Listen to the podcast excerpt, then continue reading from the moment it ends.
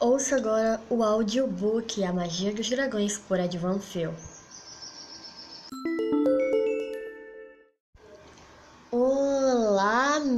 Queridos magos e bruxas do Sabedoria Oculta. Como é que vocês estão, hein? Aqui é a Lady Vampira e eu vou dar início a um audiobook muito maravilhoso de Edvan Phil, falando sobre a magia dos dragões, tá? Quem gosta vai se interessar, vai se apaixonar por esse livro que eu estarei administrando toda semana aqui no Spotify, tá bom?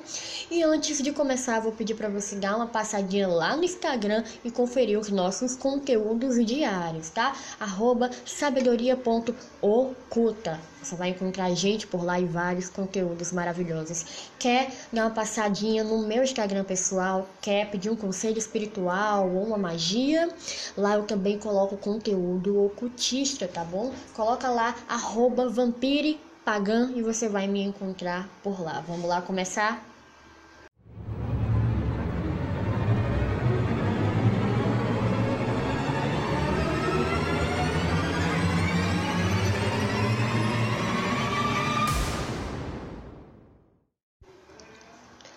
Apresentação do livro A Magia dos Dragões de Edvan Phil. Você já ouviu falar sobre dragões? Você já viu um dragão? Com certeza já esbarrou com algum conto de fadas, né? Aprisionando princesas, atacando vilarejos ou lutando contra heróis. Você já deve ter visto dragões em filmes, desenhos, contos de fadas, lendas, enfim naquele lugar mágico onde tudo parece possível, não é mesmo? A imaginação, a criatividade. Claro que você, como a maioria das pessoas, não deve ter levado a sério a ideia de que dragões possam mesmo ter existido. Ou será que levou? Em qualquer um dos casos, imaginando a possibilidade da existência desses grandes animais, mitísticos, místicos ou acreditando piamente que eles nunca existiram. Você não está sozinho, tá certo? Mas um dos lados está errado e não é o lado da maioria. Pois é, a realidade tem esse problema. Nem sempre ela é democrática, não é mesmo? Por mais que toda a humanidade conheça e acredite piamente que a Terra era chata como uma pizza, ela continuou girando em uma redondez, em sua esfera maravilhosa, sem se importar em como os humanos achavam que ela deveria ser. Ela também não ligou para o fato de acreditar em ser ela, a pobrezinha, o centro de todo o universo, conhecido numa das maiores egotríplices da humanidade. Ela ignorou e prosseguiu com a sua vida, girando em torno do Sol. Da mesma forma, os dragões não ligam muito para o fato da maioria dos humanos acreditar que eles sejam fruto da imaginação. Eles ignoram e simplesmente continuam existindo. Sim, dragões existem. Talvez você esteja um pouco surpreso. Não pelo fato de eles existirem, mas pelo fato de alguém verbalizar algo de você já desconfiava mas não tinha coragem de dizer em voz alta para não chamarem de maluco? Bom, alguém talvez mais maluco do que você resolveu dizer o que um monte de gente já desconfiava. Dragões existem. Sempre existiram. Sempre existirão. Essa é a hora em que você provavelmente vai gritar um monte de perguntas, como eles existem, onde estão as provas, como um bicho desse tamanho consegue se esconder de nossa sonda super hiper multi incrível? Antes que você comece a exigir as provas concretas e tangíveis, deixe-me lhe pedir uma coisa. Respire fundo. Solte o ar. Agora, olhe a sua volta. Você vê o ar que você está respirando? Como sabe que ele existe? Ah, sim, claro. Alguém em algum momento lhe disse que o ar existia. E que ele é um composto de moléculas de O2. Você já viu uma molécula? E um pé de molécula? Não. Aposto que não. Pelo menos não a olho nu, não é mesmo? Não, com seus olhos normais ou provavelmente já meio míope, né? Isso significa que o ar não existe? Que foi tudo uma conspiração para acreditarmos no ar? Não. Isso significa apenas que nem tudo pode ser visto com os nossos olhos normais. Algumas coisas são grandes demais, outras coisas são pequenas demais, ou vibram numa frequência mais alta ou numa frequência mais baixa. Essas coisas não podem ser vistas, embora possam ser sentidas, ouvidas e vistas com o que chamamos de sexto sentido. Se você der uma chance, poderá comprovar por si mesmo que dragões existem e são seres tão fantásticos quanto parecem.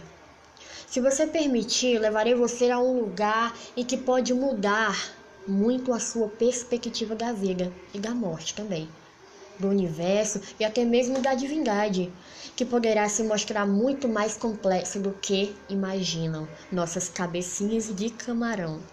Se você se der ao menos uma chance, poderá se elevar acima do chão duro da terra e flutuar para mundos mais sutis, onde há muitas cores, as cores além do que nossos olhos já viram no nosso mundinho normal.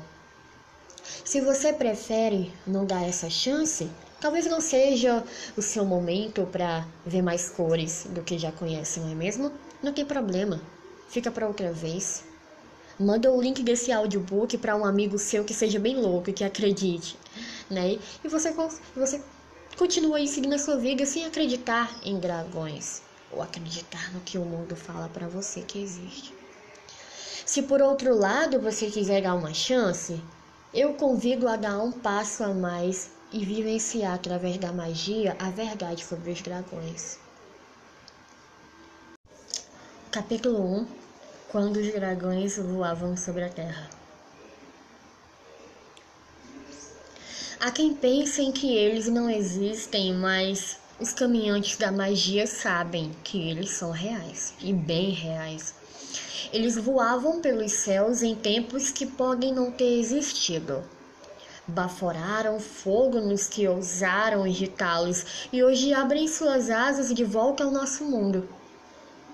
Você pode estar surpreso, mas dragões existem e podem ser grandes amigos nossos.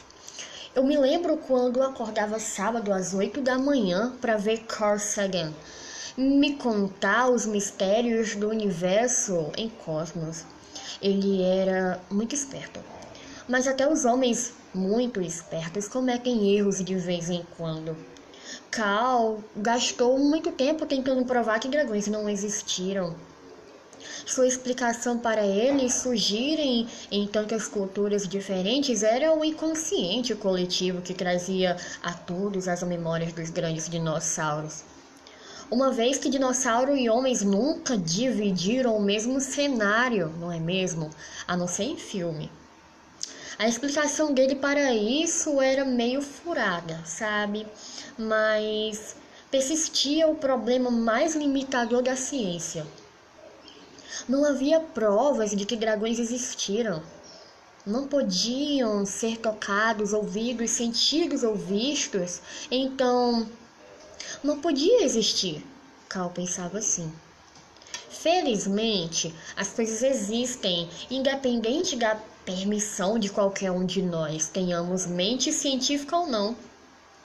Hoje, muita gente vai além e comprova coisas que a ciência renega a existência de vida após a morte, fantasmas, poltergeists, sentimentos e emoções nos animais, existência de outros planos e dimensões e etc.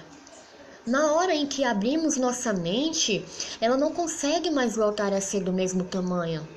Quando percebemos que dragões existem e podemos voar e dançar com eles, nossa mente nunca mais pode voltar à pequenez ordinária. O motivo de dragões surgirem em histórias e lendas de lugares e épocas totalmente diferentes é muito simples. Eles existem. Sempre existirão. A palavra dragão tem origem do latim gracon, que significa serpente. Gracon, por sua vez, originou-se da palavra grega sparkov, que também significa serpente derivada do verbo grego sparkelve. que significa ver claramente. Está relacionado a outras palavras como o sânscrito, dark, que significa ver. A palavra em irlandês e arcaico que quer dizer olho. Também ligada ao antigo inglês pela palavra torch, antigo saxão que também era torch e o antigo alemão na palavra Zorat. Todas essas palavras significam clareza ou brilho. Desde a origem de suas denominações, os dragões estão relacionados a grandes serpentes e ao ato de ver mais claramente por causa de sua sabedoria e pela forma como se apresentam aos humanos, que são através de visões. Os registros mais antigos de dragões são da Suméria e na China, com histórias datadas de 5 mil anos antes de Cristo. Os chineses acreditar, acreditam né, que são descendentes de dragões, como os babilônicos em sua lenda de Tiamat. Enquanto o Japão costuma ligar a presença de dragões a desastres naturais. Os dois países acreditam que dragões podem se apresentar na forma humana. No Egito, os dragões surgem por volta de 3 mil anos antes de Cristo e eram vistos como espíritos malignos pela maioria deles. Essa crença surgiu por Apep ser apresentado como um dragão e cujo maior desejo era sobrepujar o deus Ra no entanto, Ra também tinha um guardião dragão chamado Mehen, que guardava e protegia a barca do sol. Na Babilônia, os dragões aparecem por volta de dois mil anos antes de Cristo, com destaque para o épico Gilgamesh. Os astecas começaram a adorar Quetzalcoatl, uma divindade em forma de serpente emplumada por volta de 250 anos depois de Cristo. Também chamado de Kukulkal, é Recaut. E o Senhor da Alvorada disse que Quetzalcoatl abandonou os astecas quando não conseguiu que eles mudassem seu comportamento.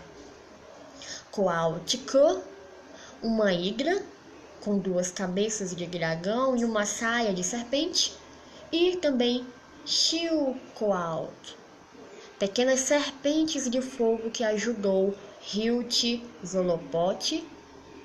Eram outros dragões cultuados pelos astecas.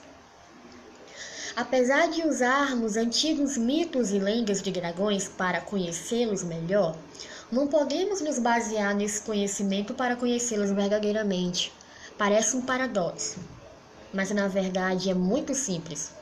Antigos mitos e lendas foram o que nos deixaram, são o que temos e mostram o poder e o temperamento por vezes caprichoso desses grandes seres. Mas, na realidade, dragões são muito mais do que seres temperamentais e qualquer um que tenha tido contato com algum deles ou que trabalhe com magia dos dragões sabe disso. Na Europa medieval, populares até o século XVIII, dragões ainda eram procurados por conter muita sabedoria. Mas caçadores de dragões, pagos para retirar seus órgãos, os fizeram ser cada vez mais desconfiados das intenções humanas, frequentemente mesquinhas e egoístas. Na Idade Média, Acreditava-se que o sangue do dragão podia tornar uma pessoa invulnerável e curar ferimentos, como acontece na lenda de Fafnir e Siegfried, na mitologia nórdica. E quando bebido seu sangue, dava o poder de compreender a linguagem dos animais.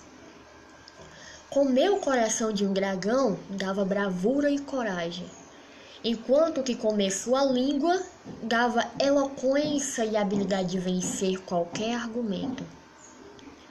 Os diversos outros órgãos eram capazes de curar uma infinidade de doenças, enquanto suas escamas eram usadas como escudo por resistirem ao fogo e serem mais fortes de qualquer outro metal.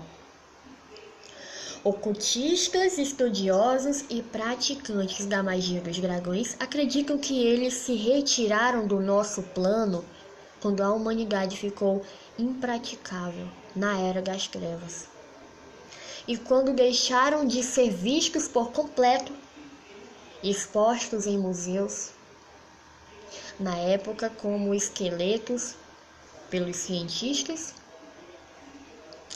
conhecidos como grandes lagartos e morcegos, viraram seus principais argumentos para acusar a crença nos dragões em superstição do povo.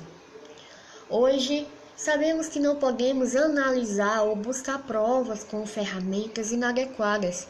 Magos e bruxos não procuram por provas da existência dos dragões. Eles experimentam fazer contato com eles e veem o que acontece. O grande desafio da magia não está em ver para crer, mas em crer para ver.